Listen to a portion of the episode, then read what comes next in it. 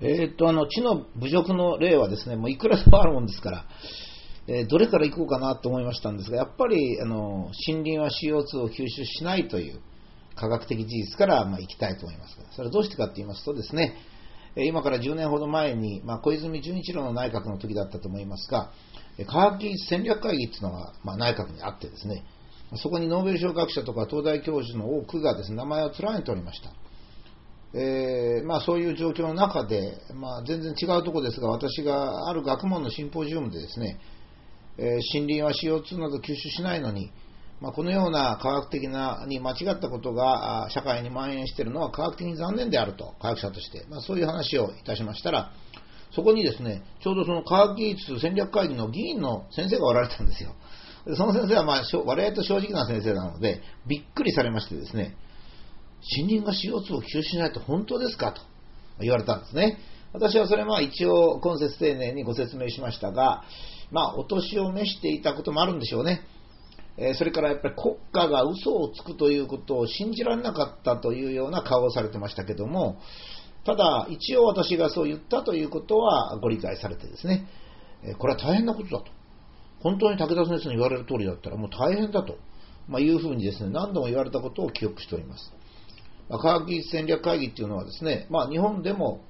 まあ、科学技術については正しい認識をして国家の方針を決めるっていう会議ですから、そこでですね、こんな優しい問題、間違って議論しててですね、それが科学技術戦略会議ってことはありませんですね。しかし、まあ、これは生い立ちから政治的でありまして、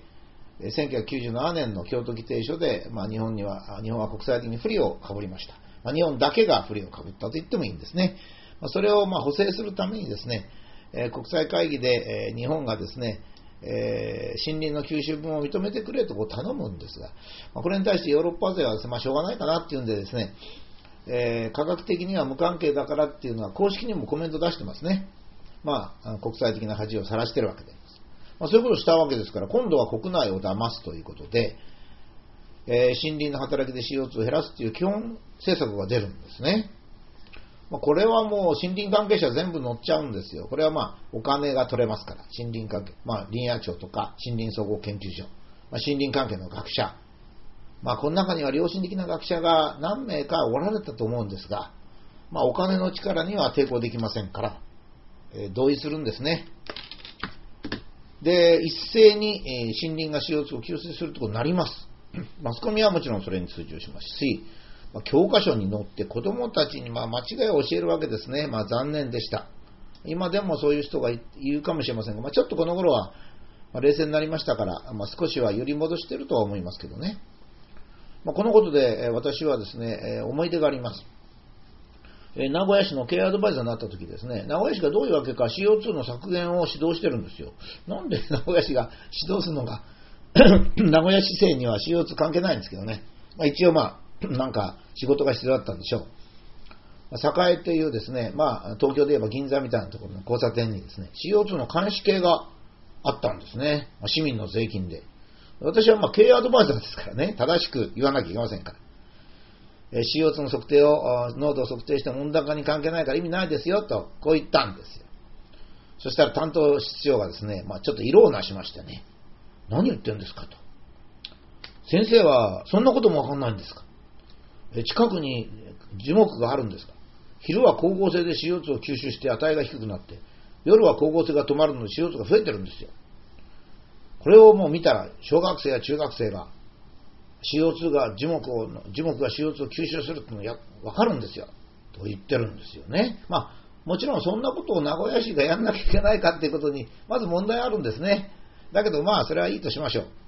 これこそが、え、最初に天文台長、私が、天文台長が言ったことを紹介しましたが、現代社会では学問、自分の学問に忠実な学者は絶滅したんだというばかりの嘆きですね。社会に誤解が蔓延したときに、学者はそれに合わせる。そして社会の常識になると、誰も学問的に間違ったことを指摘することができないというですね、恐ろしい社会ですね。恐ろしい社会ですよ。本当にこれは恐ろしいと思います。まさに魔女狩りというのは、中世の魔女狩りはそうでしたね。私はこういうことを思い出すために、ああ、魔女狩りのまた嫌な社会になったかと、まあ、いうふうに思います。えー、ちょっと難しいんですが、これはあの子供たちにちゃんと教えなきゃいけないことなんですが、えー、まあもちろん光合成しますから、昼間に CO2 が木のそばでは減ってですね、夜は光合成が止まるというのは、止まるので CO2 が上がるというのはそれは確かなんですね。しかしこれは樹木が CO2 を吸収するという実験でも何でもありません。え、樹木が CO2 を吸収するなら昼と夜の合計を測定して、その日ごとの増減を調べて、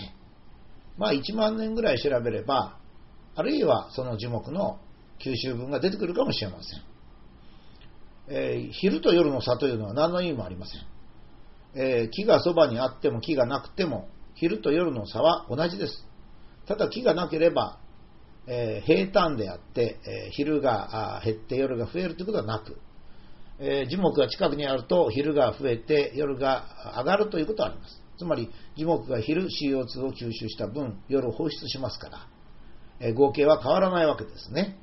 まあ、しかしもう一つの問題はもちろんこういうオープンな場所で、まあ、そういうことを測定してもですね空気中の CO2 の拡散という問題がありますのでもともと CO2 の増減を調べられないということがあります。